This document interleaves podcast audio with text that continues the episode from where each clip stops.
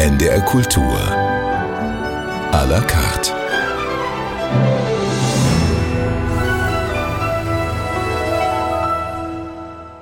Mit Claudia Christoffersen. Zu Gast in dieser Stunde ist jemand, der mit wenigen Worten und Sätzen die Welt in den Abgrund versetzt der Szenen verdichtet, in den Seelentiefen seiner Figuren gräbt und einfach atemberaubende Geschichten erzählt.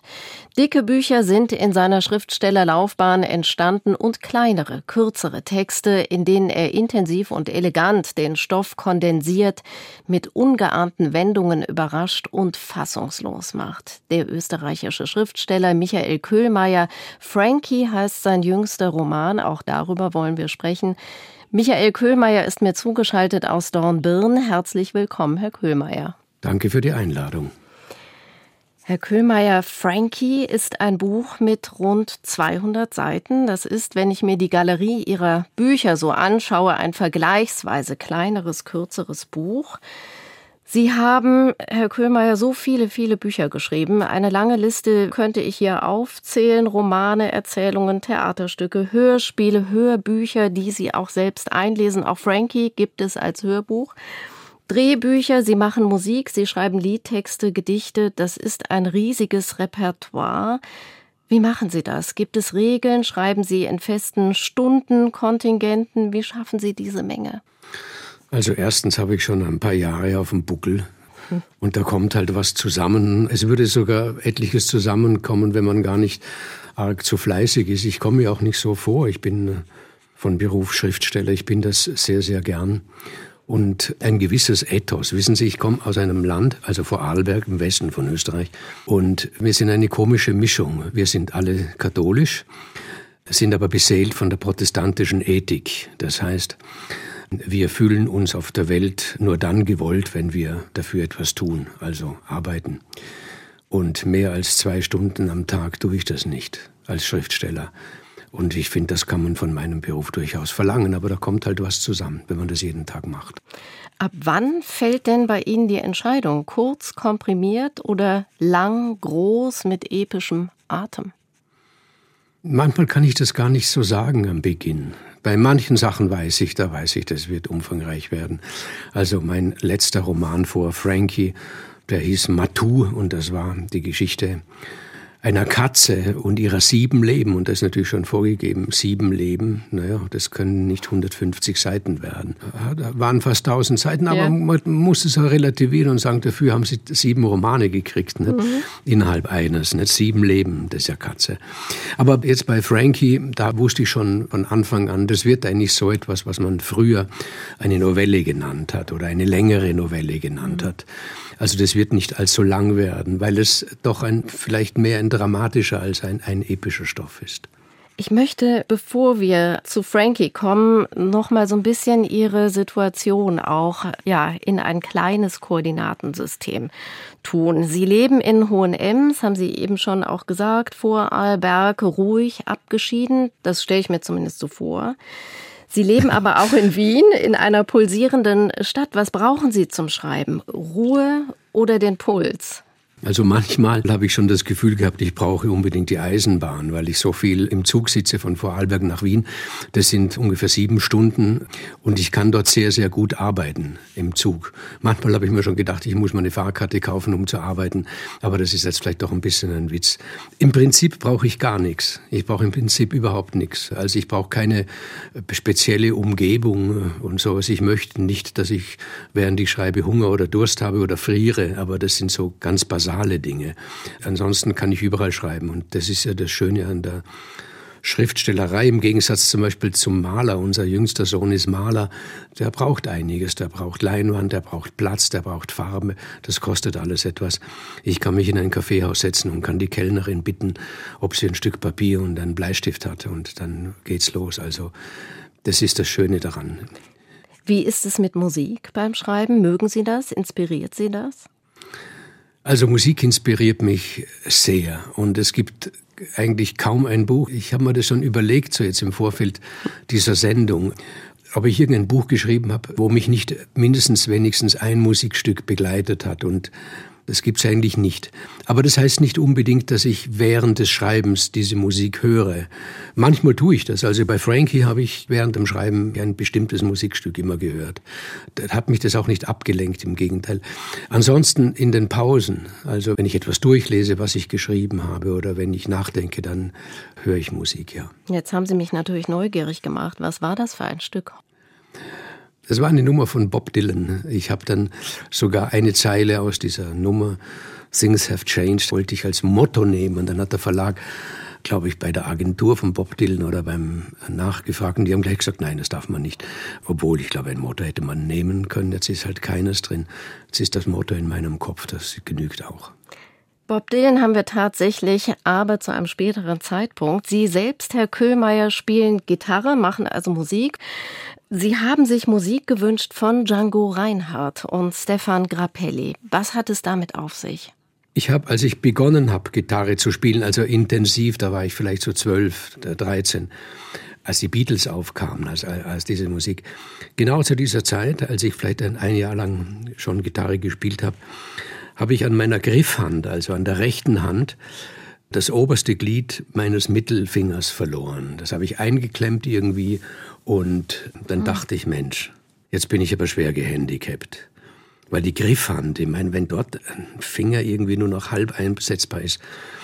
Und ich hatte einen Freund und der hatte einen Vater, der war ein großer Jazz-Fan und der hat mir viel vorgespielt, immer wieder Platten, weil ich diese Musik so großartig fand. Er hat mich auch mit dem Blues bekannt gemacht.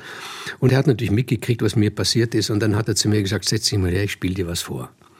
Und dann hat er von einer Platte eine Nummer mit Django Reinhardt vorgespielt. Und er sagt, das klingt doch so, als ob der Mann zehn Finger hätte an der Griffhand. Und es klingt auch so, wenn man sich überlegt, welcher Virtuosität Django Reinhardt spielt. Und er sagt zu mir schon, ja, der hat nicht nur das Glied, das oberste Glied des Mittelfingers verloren, der hat den Ringfinger und den kleinen Finger an seiner Griffhand eigentlich verloren. Er kann die nicht einsetzen. Das heißt, er spielt eigentlich manchmal ein bisschen mit dem Daumen, aber sonst mit zwei Fingern. Also wenn der so spielen kann, dann lass dich nicht entmutigen, wenn dir so ein lumpiges kleines Glied des Mittelfingers fehlt. Das hat mir genützt und hat mir, sagen wir, Mut gemacht, Allerdings habe mich auch gleichzeitig hoffnungslos gemacht, weil ich gewusst habe, auch wenn ich jeden Tag 27 Stunden übe bis an mein Lebensende, werde ich nie so spielen können wie Django Reinhardt.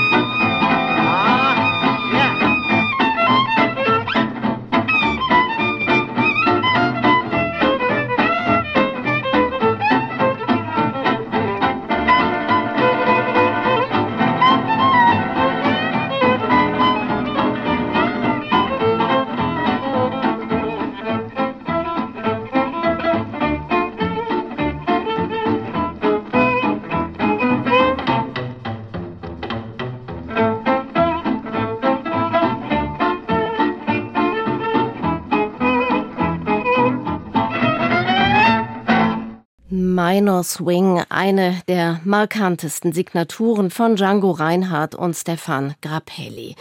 Michael Köhlmeier heute zu Gast bei NDR Kultur à la carte. Herr Köhlmeier, wollen wir auf Frankie schauen? Frank heißt er eigentlich fast 14 Jahre alt, vernünftig, eigenwillig. Wie würden Sie Ihren Protagonisten beschreiben? Es fällt mir insofern gar nicht so leicht, ihn zu beschreiben, weil ich mich so sehr in ihm selbst sehe, wie ich war, als ich 14 war. Jetzt natürlich nicht, ich habe nicht das gemacht, was er da macht, aber dieses autonome Leben, das er führt. Er ist überlebte mit seiner Mutter allein zu Hause und ist aber eigentlich der Starke zu Hause. So kann man das, glaube ich, so sagen. Also es ist, glaube ich, eher so, dass die Mutter ihn, den Frank, benötigt, als er sie. Und bei mir war es ähnlich. Ich bin aufgewachsen ich habe für mich selber so eine Formel gefunden in einer liebevollen Verwahrlosung. Und wenn ich genau darüber nachdenke, denke ich mir, das ist das Beste, was einem Kind passieren kann. Ich war mir ständig der Liebe meiner Eltern bewusst, aber mein Vater war Journalist. Der war so gut wie tagsüber nie zu Hause, kam immer relativ spät am Abend. Von ihm habe ich relativ wenig mitbekommen. Und meine Mutter war gehbehindert. Das heißt, sie war zuerst mit Stützapparat und später war sie im Rollstuhl. Und das heißt, wenn ich fünf Schritte von ihr entfernt war, dann war ihr Einfluss erloschen. Das war so. Und das hat aber dazu geführt, dass sie mir vertrauen musste. Sie konnte ja gar nicht anders. Und das wiederum hat dazu geführt, dass ich dieses Vertrauen eigentlich so gut wie nie missbraucht habe. Und sie hat Vertrauen gehabt, auch wenn ich nachts um zehn erst nach Hause gekommen bin, hat sie sich eigentlich keine Sorgen gemacht, weil sie sich gesagt hat, der kann das, der macht das, der wird einen Grund dafür haben. Sie hat sich um mein Leben sehr, sehr wenig gekümmert, A, weil sie es nicht konnte und zweitens, weil sie halt eben so großes Vertrauen zu mir hatte. Hm, Vertrauen ist ja ganz wichtig, auch hier in dieser Geschichte, die Sie beginnen lassen mit einem Satz, am Dienstag haben sie Opa entlassen. Das ist der erste Satz. Franks Großvater hat 18 Jahre im Gefängnis gesessen, knapp, kurz, ohne Girlanden, so stürzen sie den Leser auch in diese Geschichte. Gab es eine Idee für diesen Plot, eine Initialzündung für diese Geschichte?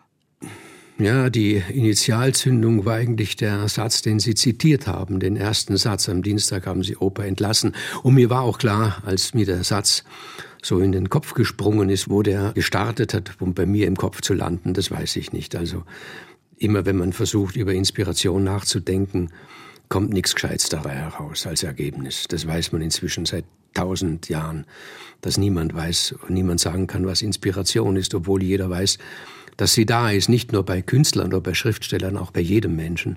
Also dieser Satz war am Anfang, der ist mir eingefallen, ich habe ihn während des Spazierens in mein Notizbuch geschrieben und es war mir auch klar, der ist nicht aus dem Krankenhaus entlassen worden, sondern aus dem Gefängnis. Und wie der Satz formuliert ist, ist schon das Verhältnis da haben sie Opa entlassen. Das heißt, wer spricht da? Da spricht der Enkel. Und diesen Enkel, den habe ich mir halt so in diesem Alter von 13 bis 14 vorgestellt. Weil, wie schon gesagt, das Alter war in meinem Leben, nie bin ich mir so vernünftig vorgekommen, so pragmatisch vorgekommen. Nie war mir die Welt weniger fremd als in diesem Alter. Da haben noch die Hormone noch keine Rolle gespielt und da habe ich alles unter ganz sachlichen Gesichtspunkten gesehen. Also ich wusste einiges schon aus diesem ersten Satz. Da ist ein Enkel, der erzählt, dass sie also in den weiteren Sätzen weiß man dann, dass er mit seiner Mutter gemeinsam den Opa abgeholt hat, als er nach 18 Jahren aus dem Gefängnis entlassen wurde. 20 Jahre hat er gekriegt, wegen guter Führung haben sie ihn zwei Jahre vorher rausgelassen. 20 Jahre Gefängnis kriegt man nicht, wenn man einen Kaugummiautomaten knackt, sondern nur für ein Kapitalverbrechen. Und damit war schon eine dramatische Konstellation gegeben. Ein 14-Jähriger erzählt, von seinem Opa, der als offensichtlich ein Kapitalverbrechen begangen hat und der jetzt nun wieder in der Welt und unter ihnen ist. Ja, und der dann, der Großvater, der dann eben die Verbindung zwischen Frank und seiner Mutter beginnt zu stören. So kam es mir auf jeden Fall vor. Die beiden haben sich ja eine Art Idylle geschaffen, die vielleicht auch darüber hinwegtäuscht, dass es da eine soziale Trübung gibt. Ohne Vater ist der Frank aufgewachsen, die Mutter, Tochter eines Straftäters. Sie, Herr Köhlmeier, haben sich mit den Sagen des klassischen Altertums beschäftigt. erfolgreich erzählt, auch vor der Kamera. Wie viel Ödipus haben Sie in diese Geschichte gegossen? Das ist ja bei den Mythen so, dass sie sich selber irgendwie immer wieder melden, auch wenn man man braucht gar nicht herzugehen und zu sagen, so, jetzt will ich da ein bisschen Ödipus reintun oder sowas, sondern die Mythen, speziell jetzt die antiken griechischen Mythen, sind ja ein großer Katalog an Präzedenzfällen. Man darf nicht vergessen, zu dieser damaligen Zeit gab es kein verbindliches juristisches System. Also wenn jemand etwas getan hat oder wenn jemand etwas widerfahren ist, dann gab es keinen Paragraphen, wo man das messen kann wie schwer die Tat ist, wie schwer das Leid ist, das zugefügt wurde, sondern man hat gesagt, dem ist etwas zugestoßen, was auch dem Theseus zugestoßen ist. Oder der hat etwas getan, was auch der Herakles getan hat. Mhm. Das heißt, man hat dann in diesem großen Katalog der Mythen nachgeschaut und in diesem Riesenkatalog, der ja viel größer ist, als wir das uns überhaupt vorstellen können. Das heißt, fast für jede menschliche Tätigkeit und für jedes menschliche Leid ist dort irgendetwas vorgebildet, ein Vorbild. Das heißt natürlich auch, dass wir, auch wenn wir uns dessen gar nicht bewusst sind, wenn wir heute uns Geschichten erzählen, und sei es nur Geschichten in den Nachrichten am Abend, dann schlägt immer dieser Archetypus des Mythos mit durch, ob wir uns dessen bewusst sind oder nicht. Wir haben jetzt gerade schon auch die Mutter erwähnt, die Mutter, die als Schneiderin arbeitet, als Garderoberin bei der Wiener Volksoper. Auf der Homepage der Wiener Volksoper steht, an der Volksoper Wien ist Mozarts universales Werk ein Fixstern des Repertoires. Damit gemeint ist die Zauberflöte. Hören wir aus dem ersten Akt die Arie des Tamino, gesungen von Peter Schreier. Dies Bildnis ist bezaubernd schön.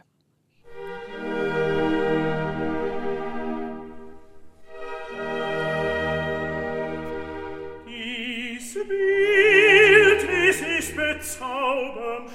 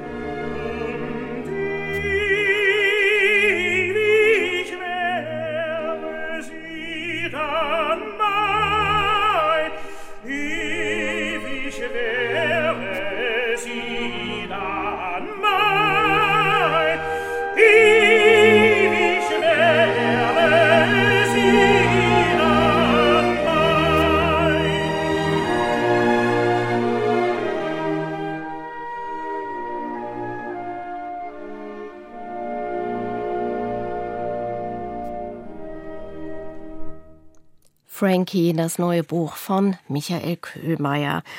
Das Ganze wird in der Geschichte zu einem Spiel. Das Böse ist wie eine Krake, die nach dem Unschuldigen greift, nach dem Schönen. Sie haben jetzt vorhin schon mal den Herakles genannt. Herakles am Scheideweg, der sich ja auch entscheiden muss. Wie weit gehen Sie als Erzähler, Herr Köhlmeier, der die Spielaufsicht hat? Was ist da Kalkül? Was verselbstständigt sich vielleicht auch? Während des Schreibens bin ich mir dessen nicht bewusst oder mache mir da keine Gedanken, eben weil ich das Gefühl habe, ich störe dann diesen Prozess der Inspiration, wenn ich da zu viele Metagedanken mir mache. Es ist in Wahrheit so, es läuft so ab und das mag vielleicht ein bisschen kokett klingen, dass ich ganz auf die Figuren höre. Also ich weiß am Beginn, besonders bei dieser Geschichte, wo so viel Unberechenbares drin vorkommt, wusste ich von Beginn an überhaupt nicht, was sich daraus entwickeln wird. Ich habe einfach im Geist, sage ich mal, die Hauptfiguren der Geschichte ich habe den zugeschaut, ich habe die Mutter gemerkt schon auf der ersten Seite, dass sie eine wirklich panische Angst vor ihrem Vater hat, was verständlich ist. Im Weiteren habe ich erfahren, sie hat sich einen anderen Namen gegeben, nachdem ihr Vater eingesperrt worden ist. Also sie hat allen Grund, diesen Mann zu fürchten. Und so war ich von Seite zu Seite eigentlich selber erstaunt, was passiert. Ich finde, das ist die beste Art und Weise zu schreiben. Ich weiß immer dann, wenn ich in die Geschichte der Figuren allzu sehr eingreifen möchte während des Schreibens. Beim Überarbeiten ist es was anderes. Dann ist das Pferd im Stall, dann kann ich ruhig beginnen, die Mähne zu kämmen. Aber solange der Plot entsteht, die Handlung entsteht, wenn ich da zu viel eingreife, dann sagen irgendwann mal die Figuren, du mach doch deine Sachen alleine, dann gehen sie. Und ich habe auch gemerkt, wenn ich das wirklich plane und denke, ja, du glaubst wohl, ich brauche dich unbedingt zu der Figur, ich kann das selber, dann merke ich sehr, sehr schnell, dass ich das nicht kann. Dann wird es papieren und der Leser, der ja ein Snob ist, der braucht ja nicht zu begründen, warum ihm etwas nicht gefällt. Er kann einfach sagen, es gefällt mir nicht. Ich glaube, als Leser merkt man das ganz genau, wenn eine Figur nun nicht mehr aus dem Leben, aus sich selber heraus entsteht, sondern aus dem puren Willen des Autors. Das klingt ein bisschen schizophren und auch so ein bisschen nach Magie und man läuft Gefahr als Autor, dass man sich lächerlich macht, wenn man das sagt, aber es ist halt so. Bei Frankie geht es ja auch um die Angst, verlassen zu werden. Sie haben diesen Sound vorhin schon mal beschrieben, als Sie auch von Ihrer Kindheit erzählten. Zwar behütet, aber bei Frank ist das ja eine andere Situation. Der hat ja keinen Vater, ist vaterlos aufgewachsen. Und das Spiel jetzt mit dem Großvater wird immer heftiger. Sie haben mal in einem Interview gesagt, dass Sie eine Sympathie für das Böse hätten. Wie ist das zu verstehen? ich weiß nicht, ob das Wort Sympathie das zutrifft, weil vielleicht ist Faszination das andere Wort, aber da stehe ich nicht allein da. Nicht? Ich glaube, wir sind alle irgendwie vom Bösen fasziniert und es haben sich alle Philosophen im Laufe der Menschheitsgeschichte darüber den Kopf zerbrochen. Wir wissen nur, und das kann jeder bestätigen, wenn ich mir Bilder anschaue, also so aus dem Mittelalter, die den Himmel darstellen oder die Hölle darstellen, dann weiß ich, wohin die meisten oder alle Menschen mit größerer Faszination schauen auf diese blassen, hellblauen Himmelsbilder oder auf diese bunten, lebendigen Bilder von der Hölle. Nicht? Im Himmel können wir wenig anfangen. Ich weiß, jeder, der sich mal vorgenommen hat, die göttliche Komödie von Dante zu lesen, der wird mit Begeisterung vom Inferno berichten, mit schon weniger Begeisterung vom Purgatorium, also vom Fegefeuer und das Paradies, also das kann uns wenig anzünden. Warum das so ist, da kann man sich sehr viele Gedanken darüber machen, weil halt wenn wir das Leben starten und in das Leben hineingehen, dann ist der einzige Trost, der uns vielleicht bleibt vor all den Gefahren, die auf uns lauern, ist, dass es ein gewisses Regelwerk gibt, das uns beschützt. Und das Böse kommt daher als etwas, das sagt auf dieses Regelwerk pfeifig. Und das sehen wir als etwas Großes, etwas Mutiges an und das fasziniert uns deswegen. Auch Frank greift ja zu Ritualen. Also wenn er mittwochs kocht oder wenn er seine Fernsehstunden hat, sind diese Rituale dann auch so feste Ankerpunkte?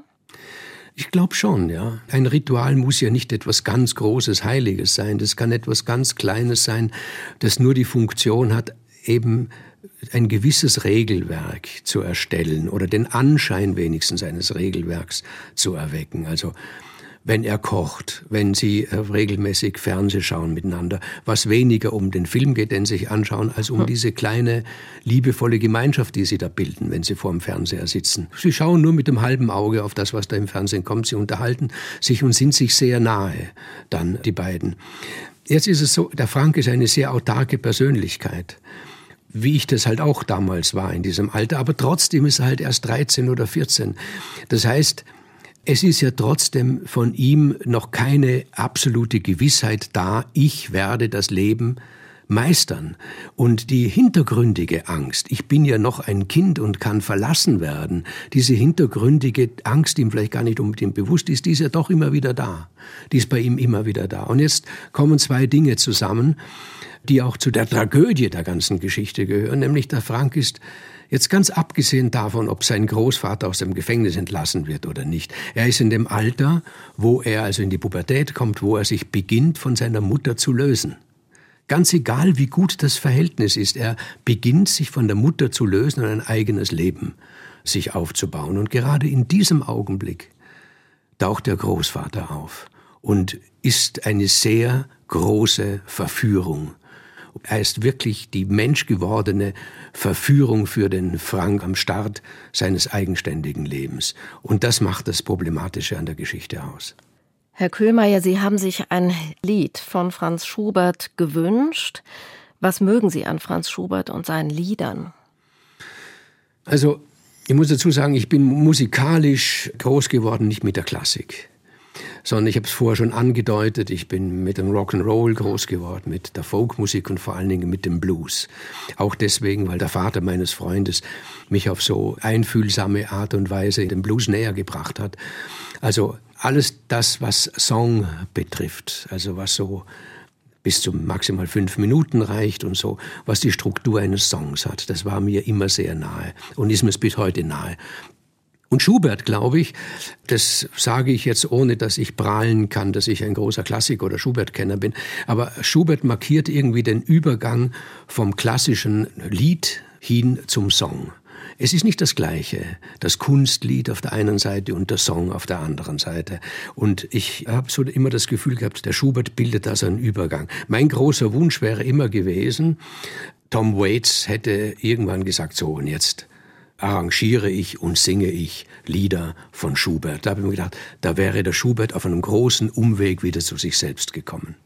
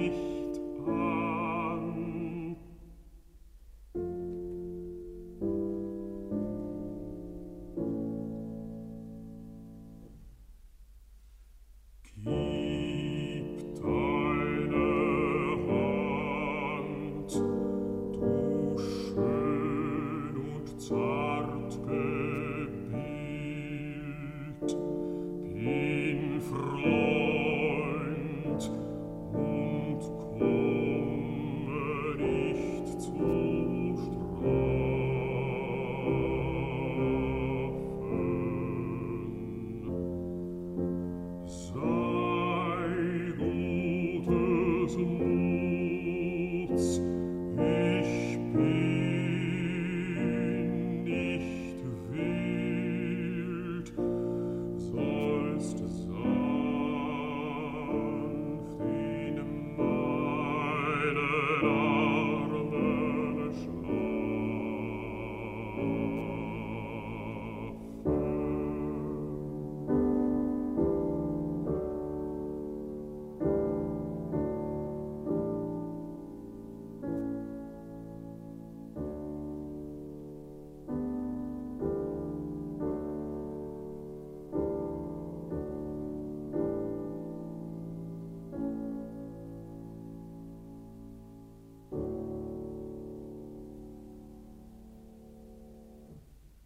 Der Tod und das Mädchen von Franz Schubert in der Interpretation von Dietrich Fischer-Dieskau und Gerald Moore. Frankie und das Böse. Wir haben jetzt schon viel über das Böse auch gesprochen. Ich frage mich und frage Sie, was verstehen Sie, Herr Köhlmeier, unter dem Bösen? Wie zeigt sich das Böse? Jetzt äh, wundere ich mich selber, dass ich da nicht aus der Pistole geschossen antworte, weil ich doch ein Leben lang oder sehr lange immer darüber nachgedacht habe, aber halt auch nicht zu einem klaren Ergebnis gekommen bin. Es lässt sich verschiedenfach natürlich irgendwie interpretieren. Aber wenn ich einen Aspekt nennen darf, dann ist es dieses Verführerische, dass das Böse in der Lage ist, jemanden zu einer Tat oder auch nur zu Gedanken zu verführen, von dem derjenige selbst doch weiß, dass es für ihn oder für andere nicht gut ist und er sich aber trotzdem verführen lässt. Und es sogar manchmal, dass das Böse in der Lage ist, bei dem anderen das Verlangen nach dem Bösen zu wecken. Also das wäre ein Aspekt davon.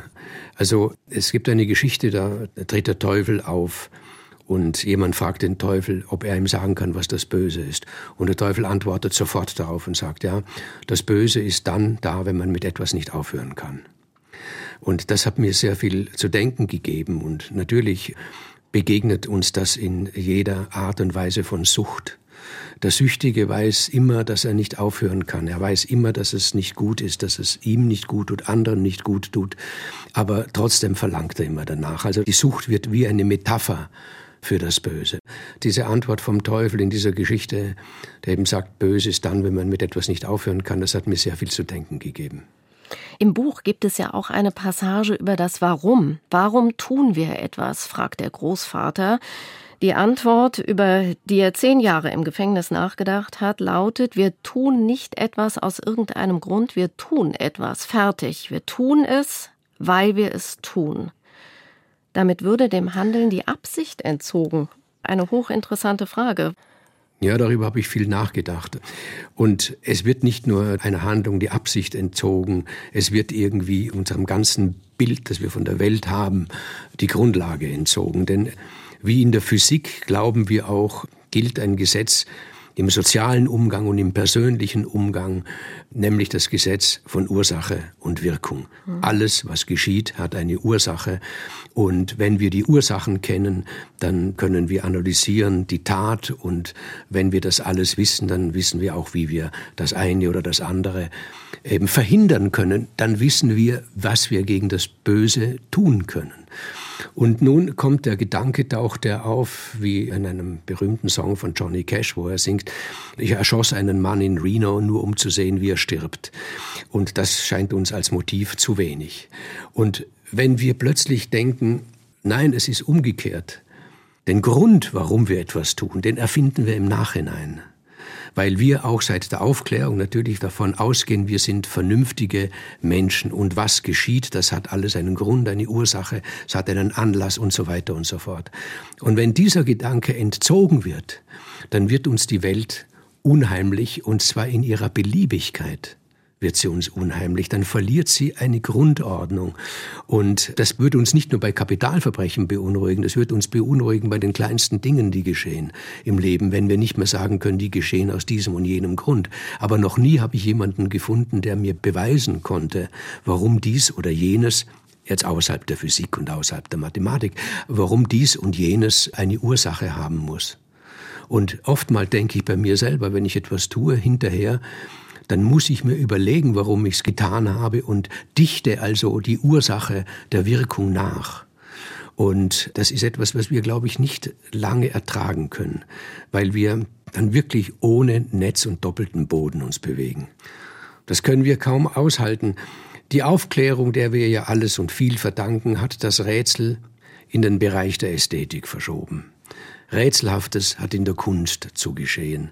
Und das Leben selber soll möglichst ohne Rätsel vor sich gehen. Wenn Rätsel da sind, müssen wir sie lösen und die Aufklärung war der Meinung, dann können wir sie auch lösen. Und wenn nicht, dann geben wir es dem Psychoanalytiker und wenn der auch keine Antwort haben, dann haben wir einen Joker und sagen, ja gut, der Mensch hat das und das getan, weil er halt eben verrückt ist. Aber im Prinzip ist es nur ein Joker. Damit haben wir nichts beantwortet. Und weil die, die Aufklärung eben das Rätselhafte, das nicht bestimmbare ganz in den Bereich der Kunst und der Ästhetik verschoben haben, können wir das nicht mehr rückübertragen und sind ziemlich allein gelassen, wenn wir mit dem Rätselhaften konfrontiert werden. Und wir werden jeden Tag damit konfrontiert. Jeder Stunde werden wir damit konfrontiert. Aber wir haben halt gelernt, das beiseite zu schieben. Der Frank denkt auch darüber nach, wer ist schuld. Das ist dann gar nicht mehr so eindeutig zu klären. Er schreibt darüber auch eine Schularbeit. Seine These, Verantwortung kommt vor der Schuld. Wenn jemand Verantwortung hat und ihr nicht nachkommt, kann das zu einer Schuld führen. Dann unterscheidet er noch, wenn einer seiner Verantwortung nicht nachkommt, muss das nicht unbedingt heißen, dass auch er es ist, der die Schuld trägt an dem, was folgt. Die Schuld tragen kann nämlich auch ein anderer. Zunächst einmal ist das die Philosophie eines 14-Jährigen. Mhm. Was aber nicht heißt, dass er einen Unsinn redet. Aber ich glaube, er ist sich über das, was er da sagt, nicht in vollen Umfang klar. Und zwar, wenn ich mit vollen Umfang nenne, dann meine ich damit, er hat einfach noch nicht diese Erfahrung um das beurteilen zu können. Er hat eine Ahnung, dass es so ist und er ist durchaus eloquent. Der stammelt ja nicht herum, der ist durchaus eloquent und kann einen Aufsatz schreiben. Aber er ist noch mit einem Bein, und zwar mit dem Bein, das er belastet noch, in der Unschuld des Kindes und hat erst ein Bein hinübergesetzt in die Erfahrung, hat dort erst den Boden berührt. So wie der, der Großvater eine Angewohnheit hat, sehr, sehr schief zu stehen, auf einem Bein zu stehen. Er sagt dann, er hat noch nie einen Menschen so schief stehen sehen wie seinen Großvater. So ist er eigentlich auch. Mit dem Bein, wo er belastet, dass er belastet, ist er noch in der Unschuld, aber das andere ist schon drüben in der Erfahrung. Und Erfahrung heißt natürlich, wenn man es religiös ausdrückt, in der Sünde, in der Möglichkeit der Sünde. Weil der Baum der Erkenntnis in der Bibel, der heißt ja der Baum der Erkenntnis von Gut und Böse. Und Böse, sagt auch uns der Mythos, der biblische, Böse kann ich erst sein, wenn ich zwischen Gut und Böse unterscheiden kann. Das heißt, wenn die Erkenntnis von Gut und Böse da ist, erst dann kann ich auch was Böses tun. Ein Tier, der Löwe, der das Zebra tötet, der hat kein schlechtes Gewissen, weil er nicht unterscheiden kann zwischen Gut und Böse. Er hat vom Baum der Erkenntnis von Gut und Böse nicht gegessen. Und in dieser Unschuld befindet sich vielleicht noch ein Kind, aber auch nur vielleicht, aber nicht mehr ein Erwachsener.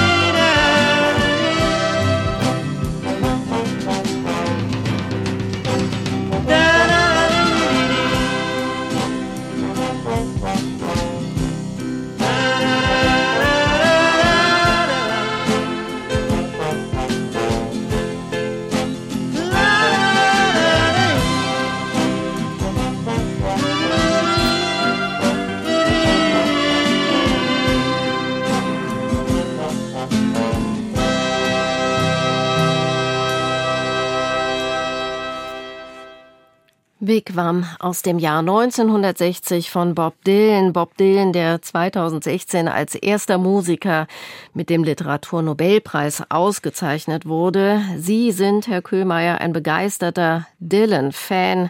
Hier ist er vielleicht etwas sparsam mit seinem Text. Trotzdem würden Sie sicher sagen, dass Bob Dylan ein Geschichtenerzähler ist. Das fand ich jetzt eine schöne Ironie, dass Bob Dylan, der ja den Literaturnobelpreis bekommen hat, für seine Texte, dass wir hier ein Stück gehört haben, wo er nur La La La singt. Aber das Lied ist ziemlich raffiniert übrigens. Es gibt keine musikalische Phrase darin, die sich wiederholt. Also so einfach ist es nicht, man muss es sich mal genau anhören. Aber tatsächlich ist es so, dass es, wenn ich zurückblicke, keinen Künstler oder wenig, kaum einen Künstler gibt, der über so lange Zeit mich so viel inspiriert hat wie Bob Dylan. Ich habe seine Karriere immer wieder verfolgt, manchmal wieder weniger, dann muss ich wieder was nachholen, aber eigentlich in letzter Zeit immer wieder und er hat mich in Erstaunen versetzt und halt eben inspiriert und es fällt mir nicht im Traum ein, auch nur ein einziges negatives Wort über ihn zu sagen, weil ich ihm so viel verdanke. Und ich habe mich sehr, sehr gefreut, als ein Freund mich angerufen hat und hat gesagt, weißt du, wer den Nobelpreis für Literatur gekriegt hat? Und ich mir gedacht, na, vielleicht ich. ja, warum? Kann ja noch kommen. Dann, Kann ja noch kommen. Und er hat gesagt, und er hat gesagt, nein, Bob Dylan. Und da muss ich sagen, ich habe mich fast mehr gefreut, als wenn er gesagt hätte, du hast den gekriegt. Das war jetzt ein Scherz. Ich habe mich wirklich drüber gefreut, weil er hat einfach Lieder geschrieben, wie Jean-Paul Sartre über Juliette Gréco gesagt hat, dass in ihrer Kehle, wenn sie ein Lied singt, mindestens 100 andere Lieder mitschwingen. Und so geht es mir, wenn ich Bob Dylan höre.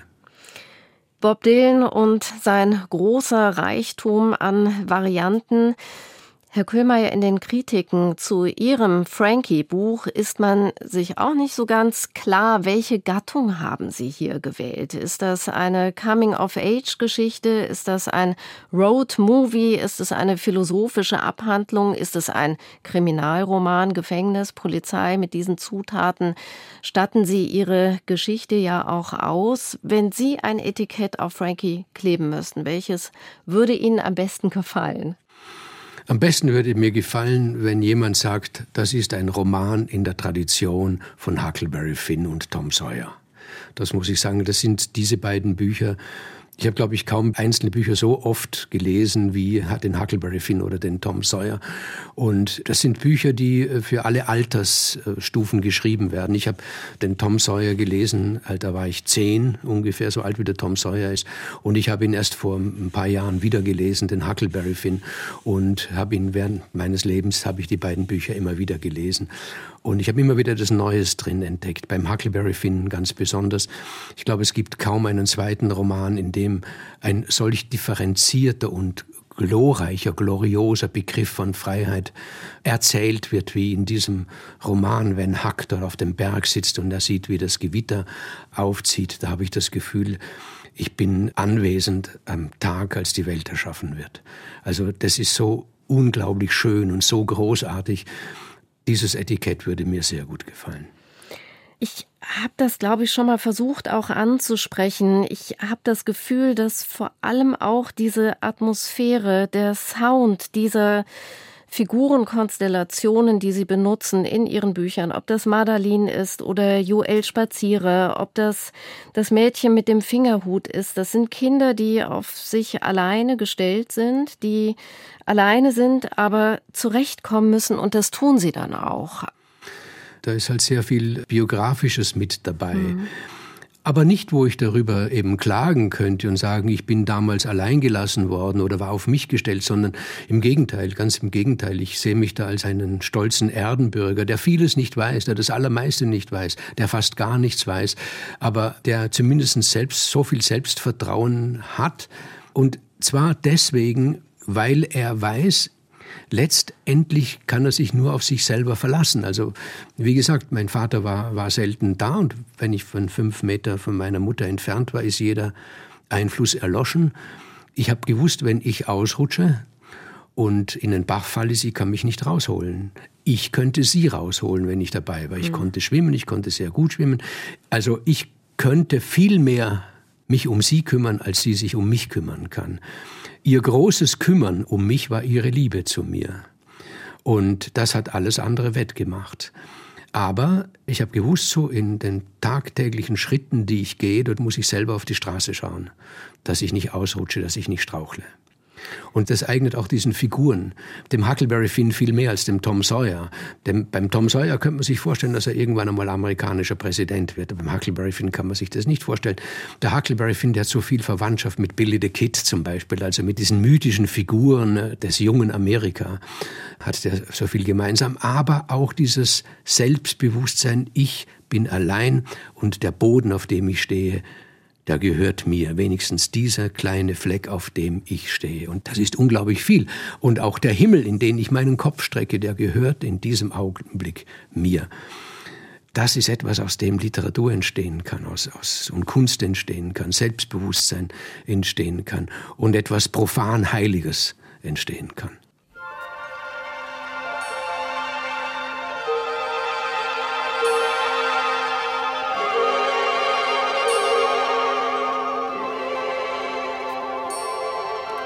La mer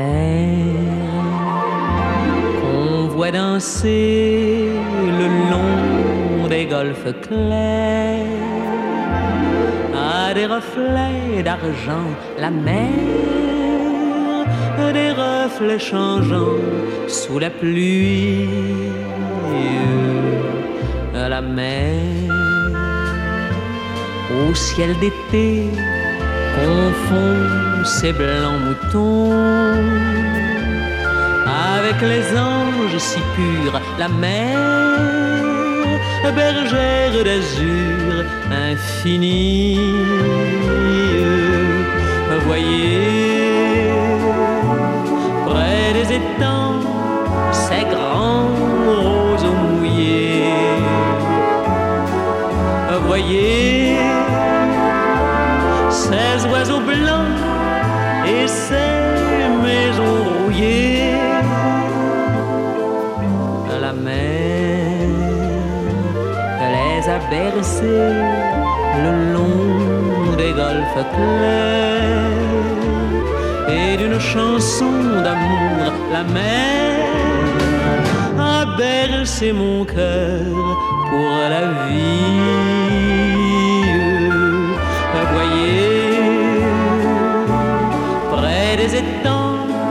Ces grands roseaux mouillés.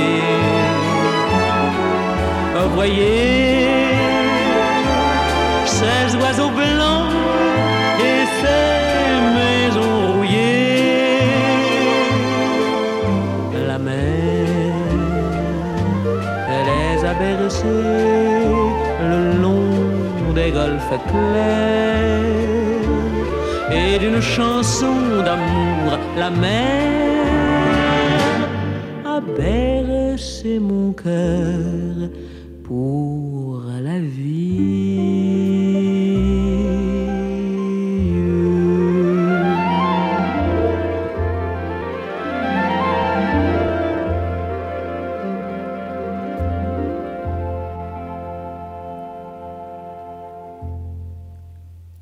Juliette Greco mit La Mer. Greco ist auch eine Geschichtenerzählerin, die Gedichte vertont hat von Sartre. Das haben Sie, Herr Köhlmeier, eben schon mal gesagt. Jean-Paul Sartre, der mit Simone de Beauvoir in einer Art Arbeitsbeziehung gelebt hat. Wenn man solche Paare anschaut, wären da auch noch Max Frisch und Ingeborg Bachmann zu nennen. Legendäre Paarbeziehungen. Sie leben, sind verheiratet mit der Schriftstellerin Monika Helfer. Wir haben zu Beginn über das Schreiben gesprochen und auch schon einen kleinen Werkstattbericht von Ihnen bekommen. Ist das eine Art, ja, Arbeitsbeziehung zwischen Ihnen und Monika Helfer?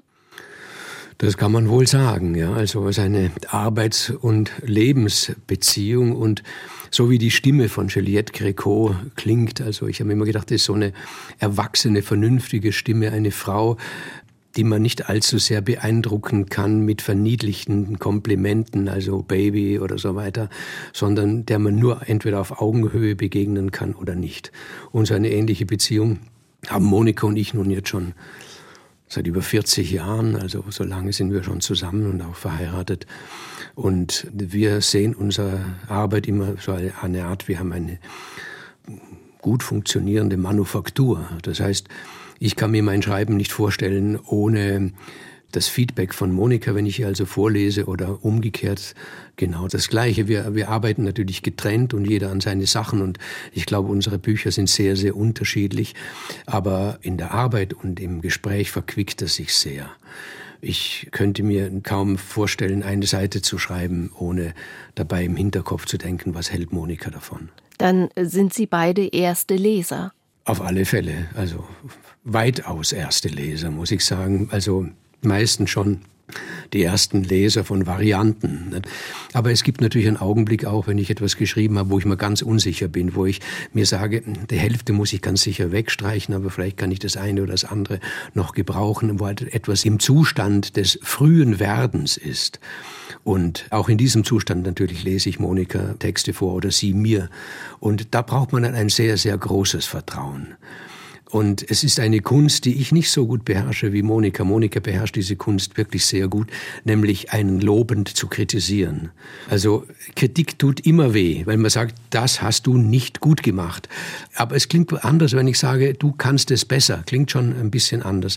Aber wenn es jemand so kann, dass man eigentlich hinter beflügelt ist und sich gern hinsetzt und etwas wegstreicht und etwas anderes macht, das ist schon eine große Kunst, wenn das jemand bewerkstelligen kann. Die Monika kann das sehr gut. Ich glaube, ich kann es nicht nicht ganz so gut wie Sie. Ein bisschen gelernt habe ich bei ihr. Michael Köhlmeier, ich danke Ihnen sehr für dieses Gespräch. Ich bedanke mich sehr für die Einladung zu diesem Gespräch vom Vorarlberg im Süden bis weit hinauf nach Hannover. Das war NDR Kultur à la carte heute mit dem Schriftsteller Michael Köhlmeier. Wir sprachen unter anderem über seinen neuen Roman, der trägt den Titel Frankie und ist bei Hansa erschienen und als Hörbuch von Michael Köhlmeier selbst gelesen im Hörverlag. An dieser Stelle verabschiedet sich Claudia Christoffersen. Diese Sendung finden Sie wie immer auch bei uns im Netz und in der NDR Kultur App. NDR Kultur